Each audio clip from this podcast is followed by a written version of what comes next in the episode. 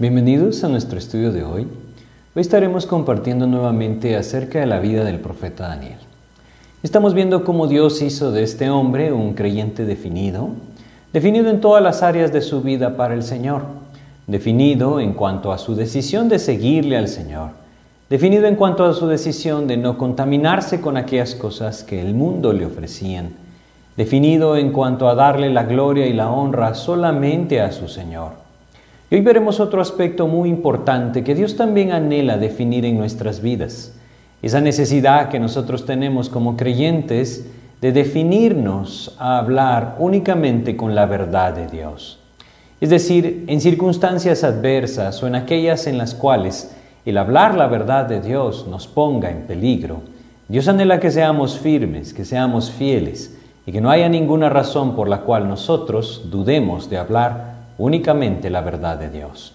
Es esto lo que hoy veremos en la vida del profeta Daniel y vamos a hacer una oración para pedirle a Dios que nos guíe en lo que hoy compartiremos. Vamos a orar. Señor, te queremos agradecer, Padre, esta oportunidad que tú hoy nos das de compartir tu palabra.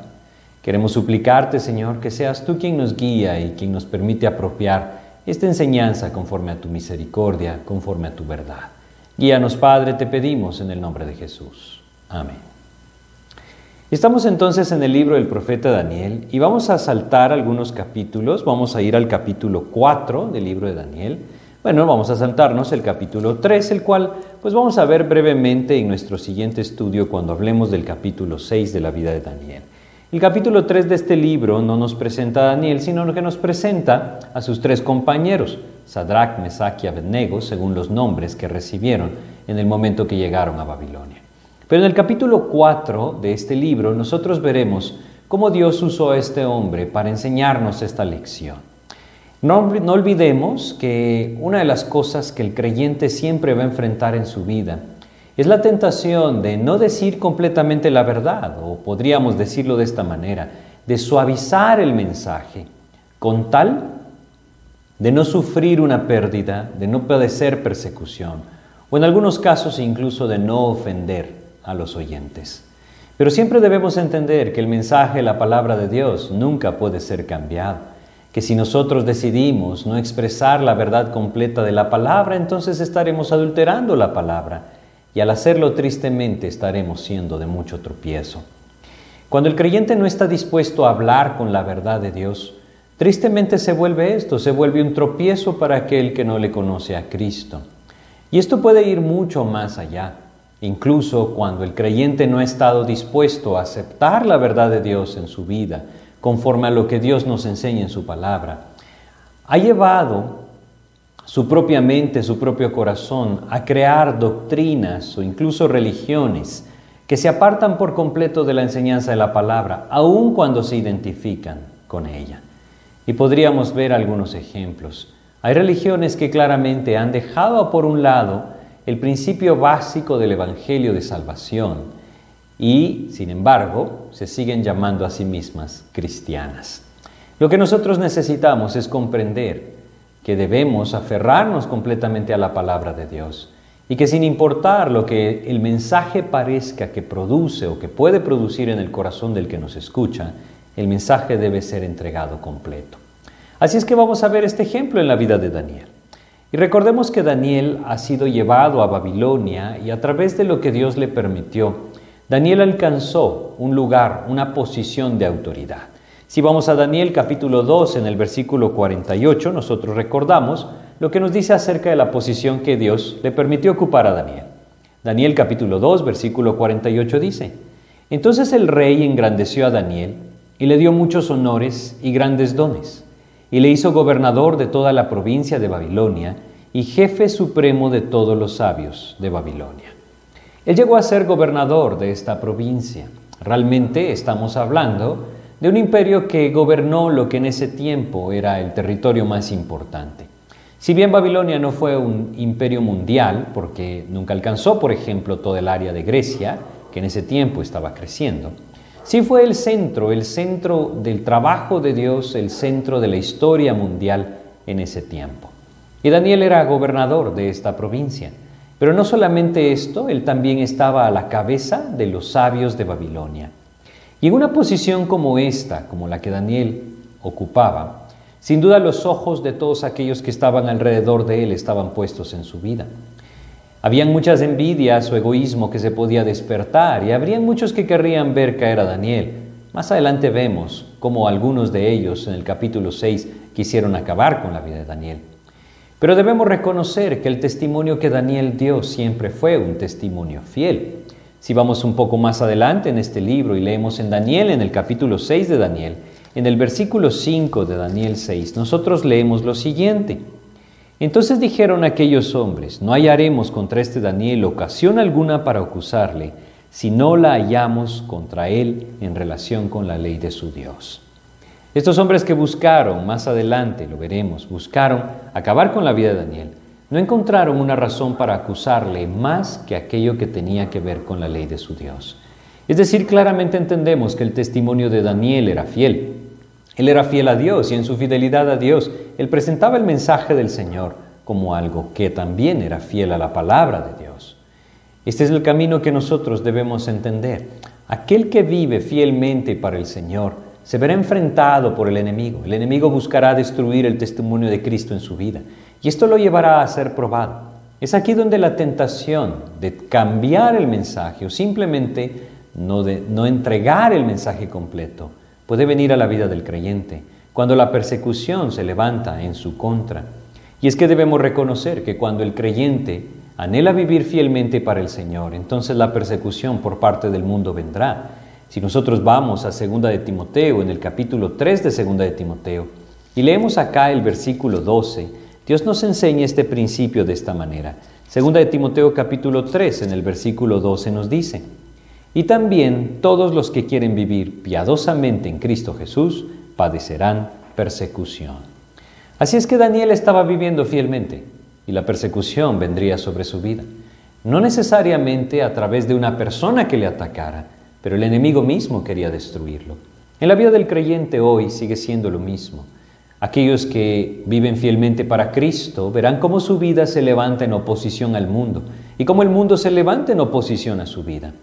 Lastimosamente hay muchos creyentes que no viven piadosamente en Cristo Jesús, es decir, que no viven fielmente para el Señor y una de las cosas que tristemente hacen es cambiar el mensaje de Dios. Debemos entender y reconocer que enseñar o transmitir la palabra de Dios con una vida que no está de acuerdo a ella es adulterar la palabra de Dios. Y tristemente esto está sucediendo en la vida de muchos creyentes hoy. Daniel vivía fielmente y como Dios nos enseña, como el apóstol Pablo lo aprendió y nos transmitió por medio de lo que el Espíritu de Dios le mostró, todo aquel que quiere vivir piadosamente en Cristo Jesús padecerá persecución. El Señor Jesucristo nos enseñó esto y Él mismo nos dice la razón por la cual esto sucede en la vida de sus hijos. Si vamos a Juan en el capítulo 15 del Evangelio de Juan y vemos acá los versículos 18 al 21, Juan capítulo 15 versículos 18 al 21, Dios nos enseña lo siguiente. El Señor Jesucristo nos dice, si el mundo os aborrece, sabed que a mí me ha aborrecido antes que a vosotros. Si fuerais del mundo, el mundo amaría lo suyo pero porque no sois del mundo. Antes yo os elegí del mundo, por eso el mundo os aborrece. Acordaos de la palabra que yo os he dicho. El siervo no es mayor que su Señor. Si a mí me han perseguido, también a vosotros os perseguirán. Si han guardado mi palabra, también guardarán la vuestra. Lo que nosotros debemos reconocer es lo que el Señor nos dice acá. A Él le persiguieron porque su vida se levantó en oposición al mundo, a sus principios, al pecado. Es esto entonces lo que hizo reaccionar al mundo, al enemigo realmente que está detrás del mundo, y levantarse en oposición a la vida de Cristo. Él nos dice de la misma manera, si a mí me han perseguido, también a vosotros os perseguirán. La razón es porque no sois del mundo.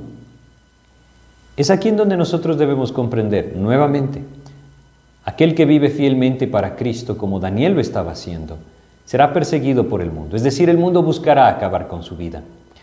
Si hay alguno de nosotros en Cristo que no ve esa oposición de parte del mundo, debe meditar si no será que su vida se ha acomodado al mundo.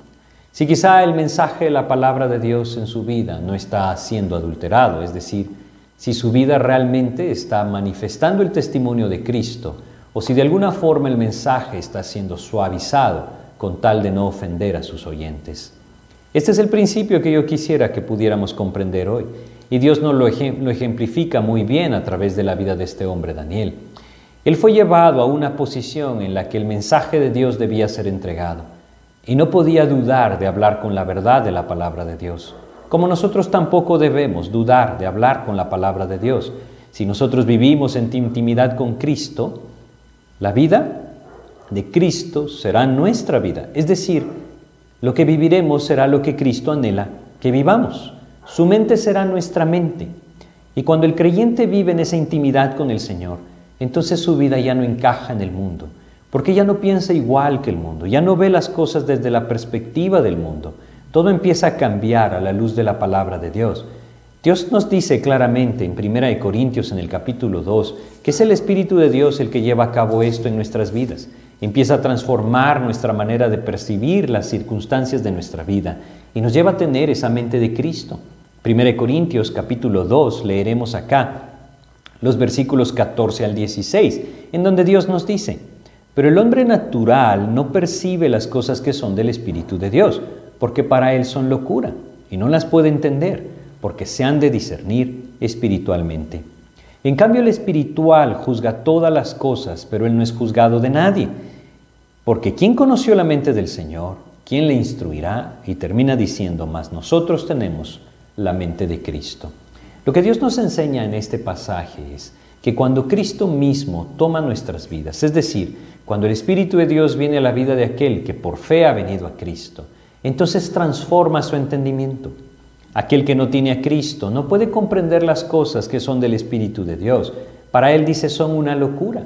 Y es ahí entonces en donde el mundo se levanta. Se levanta en oposición a la vida del creyente, porque se está levantando en oposición a la palabra de Dios, se está levantando en oposición a los principios de la vida en Cristo. Cuando el creyente vive fielmente para Cristo, esa oposición se manifestará con toda claridad. Daniel está viviendo en un tiempo en donde el mundo le está presionando a ir en contra de la palabra de Dios, pero él se mantiene firme.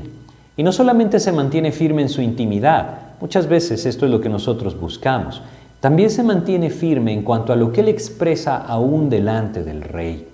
Y es así como Dios anhela que nosotros hoy estemos firmes.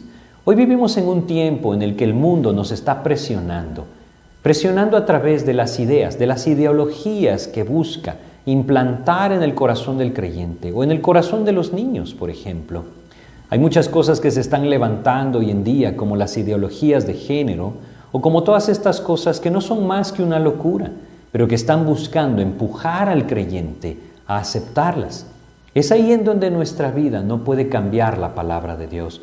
Es decir, es ahí en donde el mensaje del Señor debe ser entregado y donde el creyente debe llamar al pecado por su nombre, pecado. No podemos suavizar el mensaje. No podemos abrir la puerta a decir que hay muchas maneras de llegar al Señor, porque solo existe un camino y es Jesucristo. No podemos pensar que el hombre puede ganarse el cielo a través de las buenas obras que hace, porque solamente existe un camino y es Jesucristo y solamente una forma de apropiarlo y es la fe. Es así como Dios anhela que nuestras vidas sean firmes al hablar la palabra de Dios. Pero vamos a nuestro ejemplo, el ejemplo que estamos viendo. En este ejemplo nosotros vemos en el capítulo 4 eh, del libro de Daniel cómo Nabucodonosor tuvo una experiencia que lo llevó al quebrantamiento. Y Nabucodonosor empieza diciendo en los primeros versículos lo que le sucedió. Leamos el versículo 2. Conviene que yo declare las señales y milagros que el Dios Altísimo ha hecho conmigo. Él dice, no puedo quedarme callado, voy a contar lo que Dios hizo en mi vida. Y entonces empieza a relatar lo que él experimentó. Y si leemos en el, en el versículo 3, dice, cuán grandes son sus señales y cuán potentes sus maravillas. Su reino, reino sempiterno y su señorío de generación en generación. Es decir, esto llevó a Nabucodonosor a reconocer quién era el Dios de Daniel. Y debemos entender que es maravilloso que Dios está buscando absolutamente a todos los hombres hoy. Nabucodonosor era un rey pagano pero Dios alcanzó a este rey pagano, porque Dios anhela alcanzar a todos los hombres, es algo que debemos reconocer. Si nosotros vamos a Ezequiel capítulo 33 rápidamente, y leemos acá en Ezequiel 33 el versículo 11, Dios dice lo siguiente, diles, vivo yo, dice Jehová el Señor, que no quiero la muerte del impío, sino que se vuelva el impío de su camino y que viva. Volveos, volveos de vuestros malos caminos, porque moriréis, oh casa de Israel. Este es el mensaje que Dios anhela que cada uno de nosotros lleve, un mensaje de reconciliación con Dios, un mensaje de salvación por medio de Jesucristo.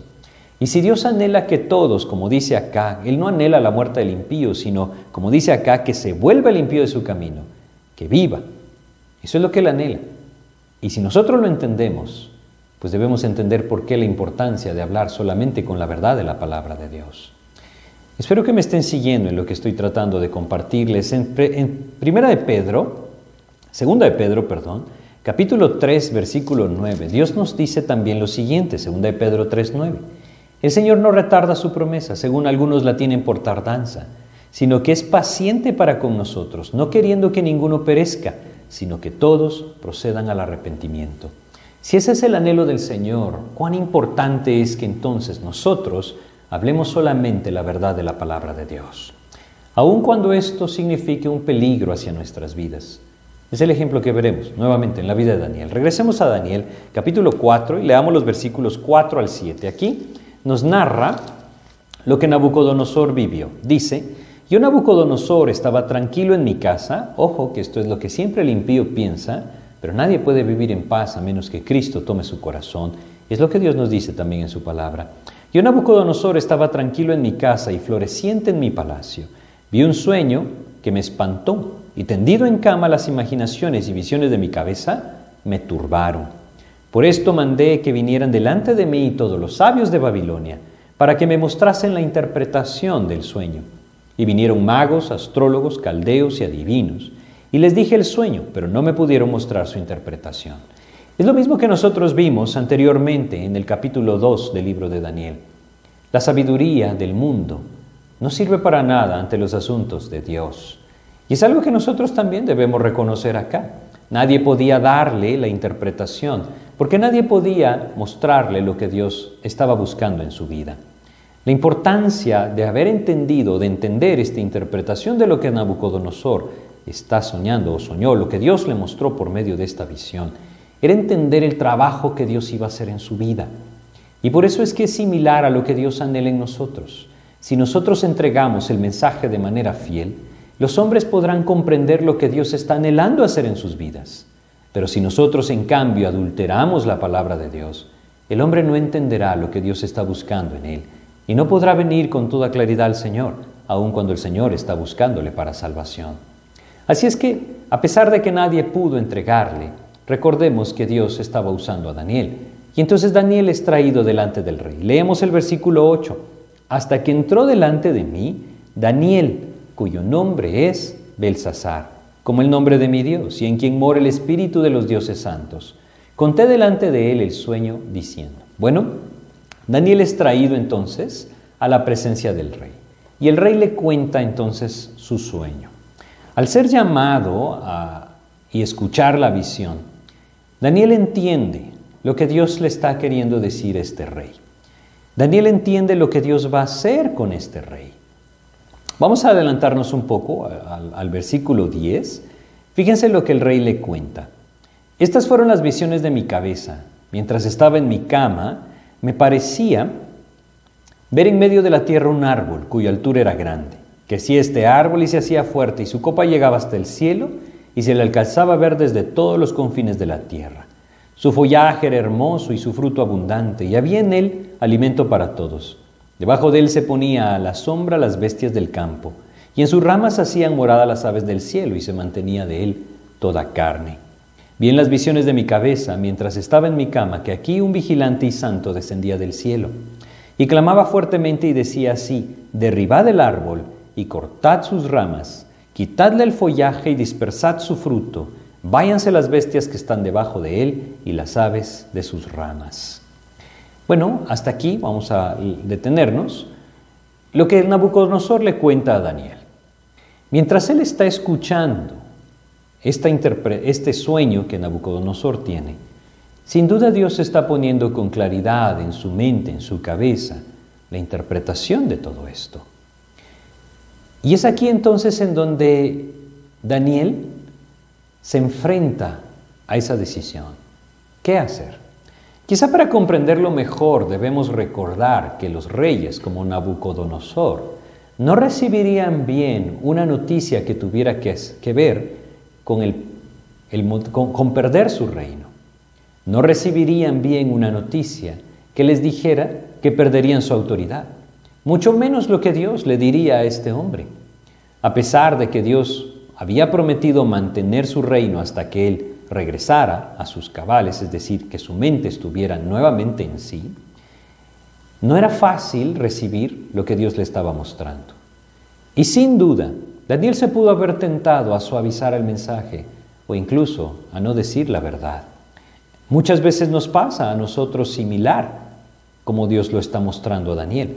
Capítulo 4, versículo 19, la primera parte, fíjense lo que sucedió. Entonces Daniel, cuyo nombre era Belsasar, quedó atónito casi una hora y sus pensamientos lo turbaron. Esta pausa que Daniel hace entre ese momento que escucha el sueño y que entrega la interpretación, nos hace ver que él estaba comprendiendo lo que Dios estaba buscando hacer con Nabucodonosor. Pero sin duda también nos hace ver que él estaba consciente de que un mensaje como este podía significar incluso la muerte para él. Y es que así eran estos reyes. Estos reyes no dudaban en quitar la cabeza de aquel que les decía o auguraba algo malo. Es por eso que sin duda Daniel se ve enfrentado a una decisión sumamente importante, pero también difícil. Yo quisiera que fuéramos a Hechos, en el capítulo 4 de Hechos, y recordáramos lo que en algún momento de sus vidas los apóstoles de nuestro Señor Jesucristo también vivieron. Hechos capítulo 4 leeremos desde el versículo 16 hasta el 18. Hechos capítulo 4, versículos 16 al 18, nos dice lo siguiente. Dice acá, y llamándolos les intimaron que en ninguna manera hablasen ni enseñasen en el nombre de Jesús. Fíjense lo que les dijeron. Perdón, leí el 18, vamos a leer desde el 16. ¿Qué haremos con estos hombres? Dijeron los judíos, los fariseos, los gobernantes. ¿Qué haremos con estos hombres? Porque de cierto señal manifiesta ha sido hecho por ellos, notoria a todos los que moran en Jerusalén y no lo podemos negar. Sin embargo, para que no se divulguen más entre el pueblo, amenacémosles, para que no hablen de aquí en adelante a hombre alguno en este nombre. Y llamándoles les intimaron que en ninguna manera hablasen ni enseñasen en el nombre de Jesús. Bueno, esto fue muy claro, muy evidente. Lo que estos hombres querían era callarlos, que no entregaran más el mensaje del Señor Jesucristo. En algunos lugares del mundo tristemente sucede lo mismo hoy en día, o incluso peor. En nuestras naciones, por lo menos en la que estamos, tenemos la libertad de hablar la palabra de Dios, pero las presiones son un poco distintas. Muchas veces el mundo mismo nos presiona a través de la sociedad, las, las ideologías, los pensamientos, la censura. Es ahí donde nosotros debemos vernos enfrentados a una situación como la que los apóstoles se enfrentaron o como la que el mismo Daniel está enfrentando. ¿Qué hacer cuando entregar la verdad de Dios pone mi vida en riesgo? ¿Vale la pena suavizar el mensaje? ¿Cambiar el mensaje? Por supuesto que no. Es aquí en donde nosotros debemos entender, nuestro corazón debe definirse, definirse a hablar la verdad de Dios sin importar las consecuencias que esto parezca que trae a nuestras vidas. Debemos entregar el mensaje tal y cual Dios lo entregó o nos lo entregó a través de su palabra. Nuestro Señor Jesucristo nos enseñó de una forma muy clara este aspecto en la vida de Él. Si nosotros vamos a Mateo capítulo 15, leeremos aquí un pasaje desde el capítulo, en el capítulo 15, desde el versículo 1 hasta el 14, y veremos cómo el Señor no dudó de hablar con la verdad delante de sus opositores. Mateo capítulo 15, desde el versículo 1 dice, Entonces se acercaron a Jesús ciertos escribas y fariseos de Jerusalén diciendo, ¿por qué tus discípulos quebrantan la tradición de los ancianos? porque no se lavan las manos cuando comen pan? Respondiendo él, les dijo, ¿por qué también vosotros quebrantáis el mandamiento de Dios por vuestra tradición? Fíjense lo que el Señor Jesucristo les está diciendo.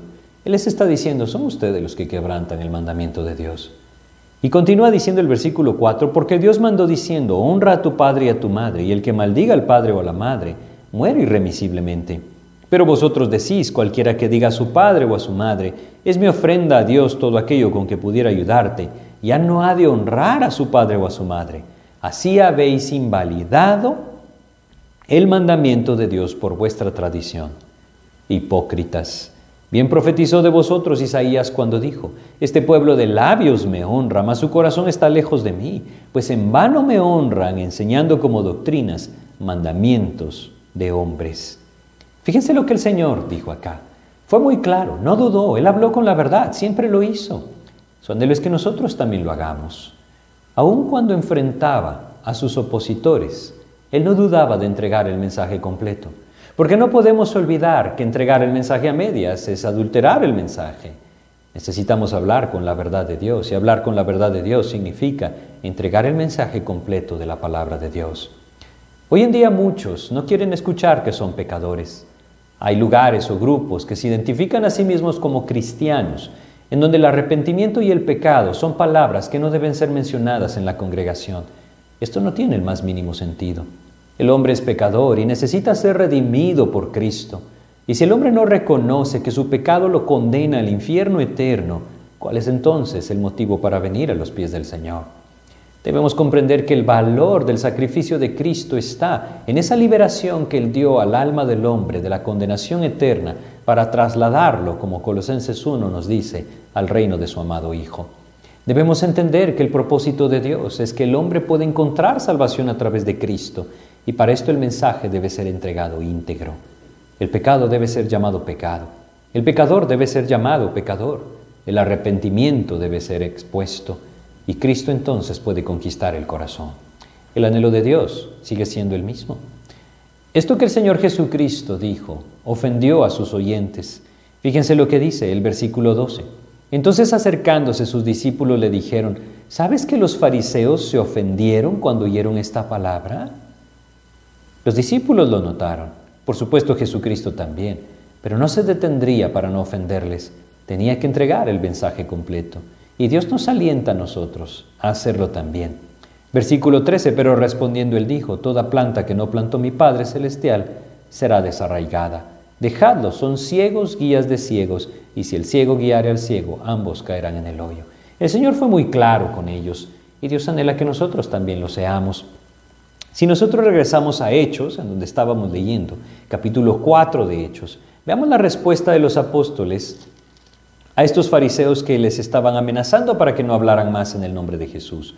Versículo 19 de Hechos 4, 19 y 20. Mas Pedro y Juan respondiendo, respondieron diciéndoles, juzgad si es justo delante de Dios obedecer a vosotros antes que a Dios, porque no podemos dejar de decir lo que hemos visto y oído.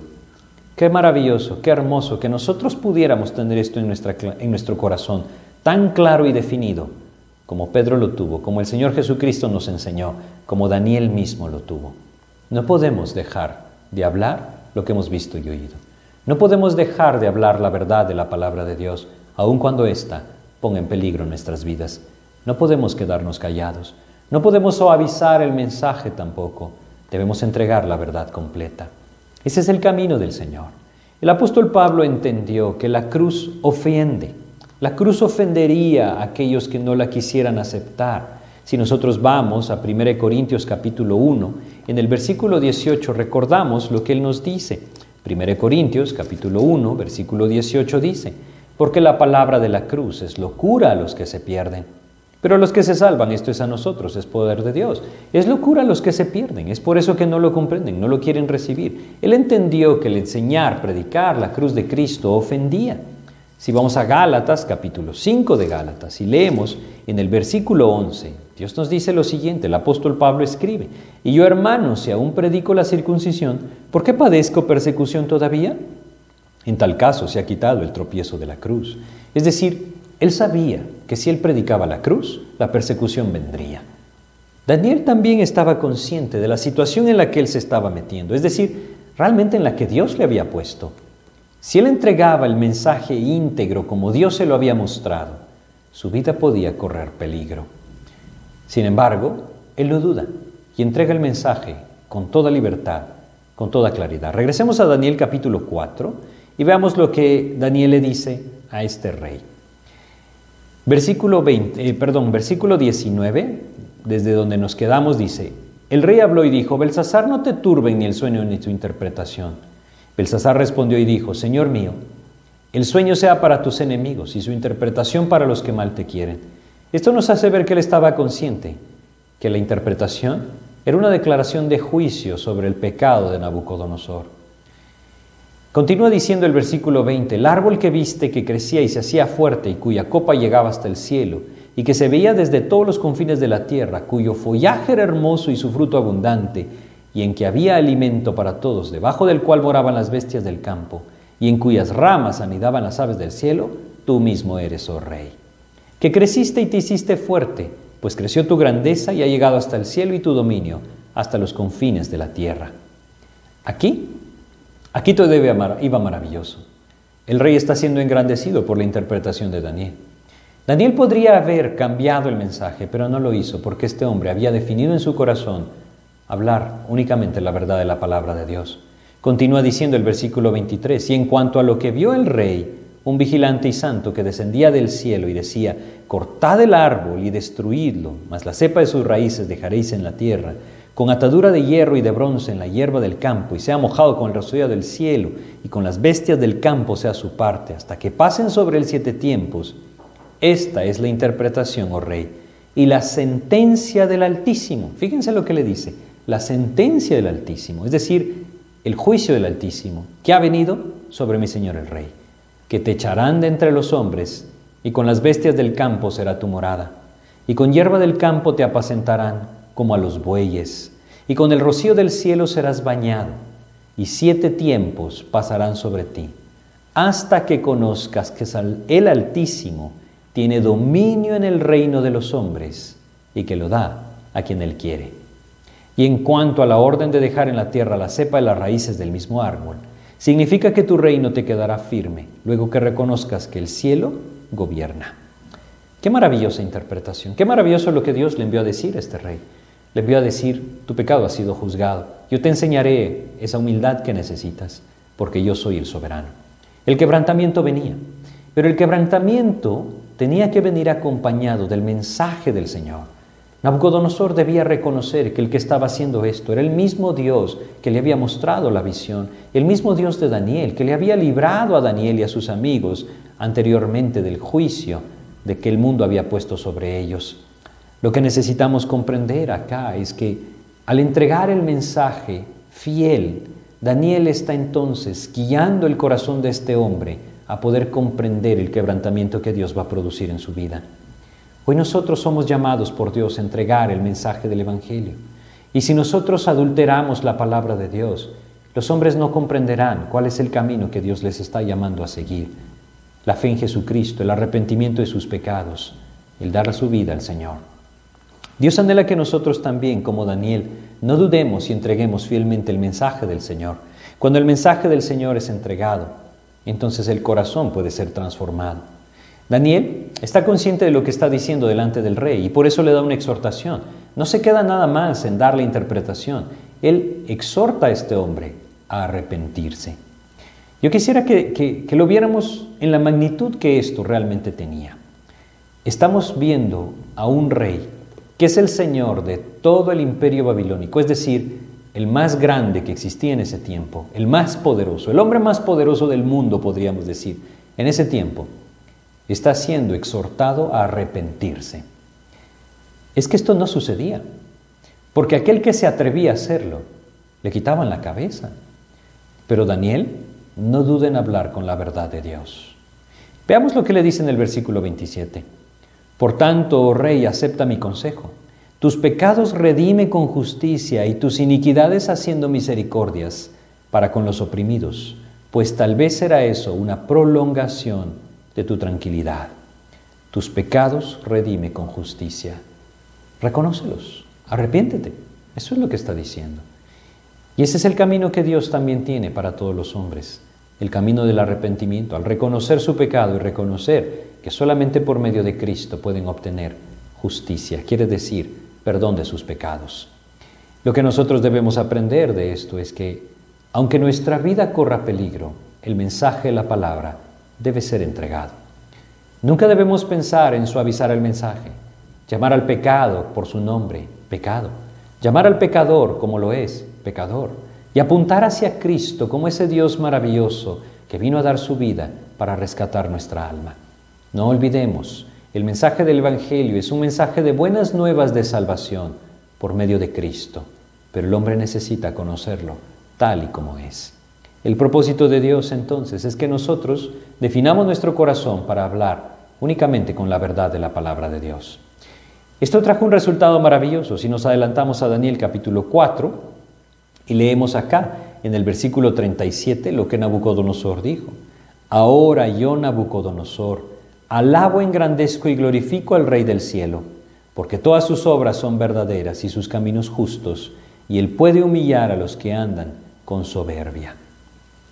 Este hombre entendió que todo esto lo estaba haciendo Dios, y gran parte de lo que Dios le pudo enseñar fue a través de un hombre fiel, Daniel, quien definió su corazón para hablar con la verdad de la palabra de Dios. Si Dios ha conquistado nuestras vidas, si hemos venido a Cristo por medio de la fe, si hemos reconocido en Él el Señor y Salvador de nuestras vidas, qué maravilloso es saber que tenemos vida eterna. ¿Cómo quedarnos callados? ¿Cómo dejar de hablar, como Pedro dijo, aquellas cosas que hemos visto y oído? ¿Cómo no entregar el mensaje de salvación al alma necesitada? Debemos hacerlo y debemos hacerlo con toda la verdad de la palabra de Dios. Cuando nosotros dudamos, somos tropiezo. Cuando damos ese paso de fe, el Señor lo respalda y puede conquistar un corazón. Así es que hablemos con la verdad de Dios. En tiempos como los que vivimos, en donde el mundo nos presiona e incluso nos amenaza de que no hablemos con toda la verdad del Evangelio, necesitamos afirmar nuestros corazones y no quedarnos callados sino hablar el mensaje completo y verdadero de Dios. Vamos a terminar con una oración. Te agradecemos, Padre, por los ejemplos de tu palabra y sobre todo por el ejemplo que tú nos pones. Aun cuando tus opositores se ofendieron estando en la tierra, no dudaste de hablar con la verdad. Ayúdanos a comprender que esta es tu voluntad para nosotros, que es así como tú puedes alcanzar los corazones para salvación. Ayúdanos pues a definir claramente nuestro corazón para no suavizar el mensaje, para no cambiarlo, no adulterarlo, sino hablar solamente con la verdad de tu mensaje, Señor. Cuánto nos gozamos en saber que en ti hay salvación. Ayúdanos pues a compartir este mensaje de gracia, Señor. Te pedimos y agradecemos en el nombre de Jesús. Amén, Señor. Muchas gracias por su atención. En nuestro próximo estudio, si Dios nos permite, estaremos estudiando en el capítulo 6 de este libro del profeta Daniel, cómo Dios también definió su corazón para ser fiel al Señor. Muchas gracias, que Dios les bendiga.